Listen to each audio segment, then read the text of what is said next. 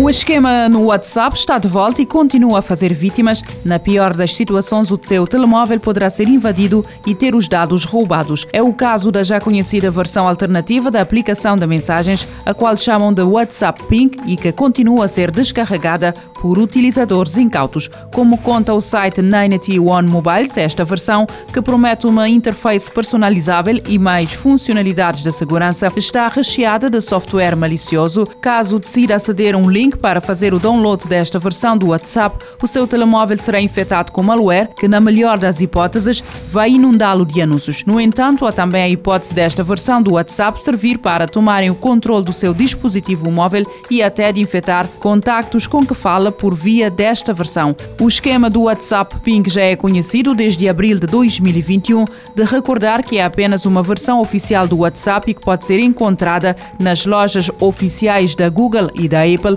qualquer outra versão deve ser ignorada. A OnePlus quer lançar um telemóvel com 24 GB de RAM. O dispositivo deverá ser lançado este verão. A informação é avançada pela rede social chinesa Weibo, que aponta que a OnePlus tem o objetivo de lançar o telemóvel com 24 GB de memória RAM, isto quando a maioria dos telemóveis do mercado raramente vai além dos 12 GB.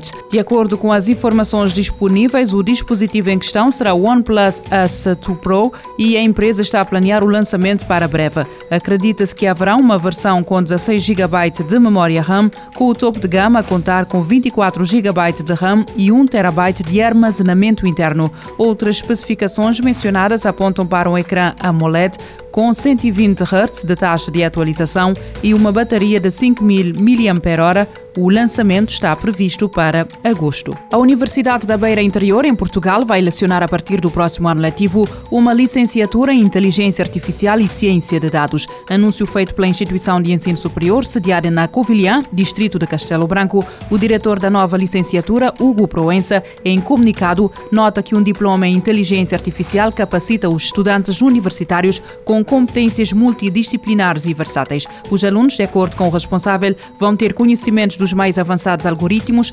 técnicas e ferramentas, ficando com capacidades para o desenvolvimento de sistemas inteligentes para a resolução de problemas em múltiplos domínios, além de conhecimentos da programação. O curso vai também promover o pensamento o curso, de acordo com o responsável, tem disponíveis 15 bolsas de incentivo ao programa UBI Impulse Jovem STEAM no valor de 500 euros para alunos do primeiro ano. A NASA quer começar a escavar solo da Lua a partir da próxima década. Nos próximos tempos, a Agência Espacial deverá enviar para a Lua uma broca para realizar alguns testes. Um cientista da NASA, Gerald Sanders, adiantou a Reuters que a Agência Espacial Norte-Americana tem planos para começar a escavar o solo da Lua a partir de 2032, de forma a conseguir quantificar com maior precisão os recursos disponíveis no nosso satélite natural. Acredita-se que nos próximos tempos a NASA deverá enviar para a Lua uma broca para começar a realizar os testes com escavações de larga escala a terem lugar no início da próxima década.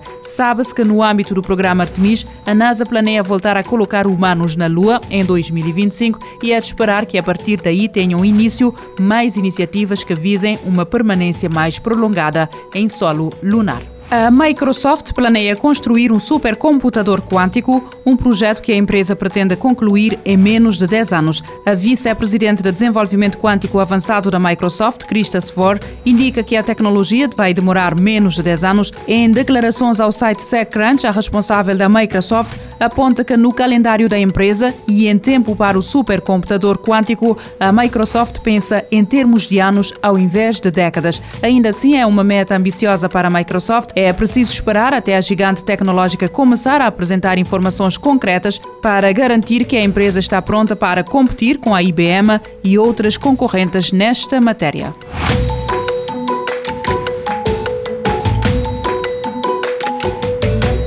Futuro agora, com o apoio da Agência Reguladora Multissetorial da Economia. Este programa está disponível em formato podcast no Spotify e em radiomorabeza.cv.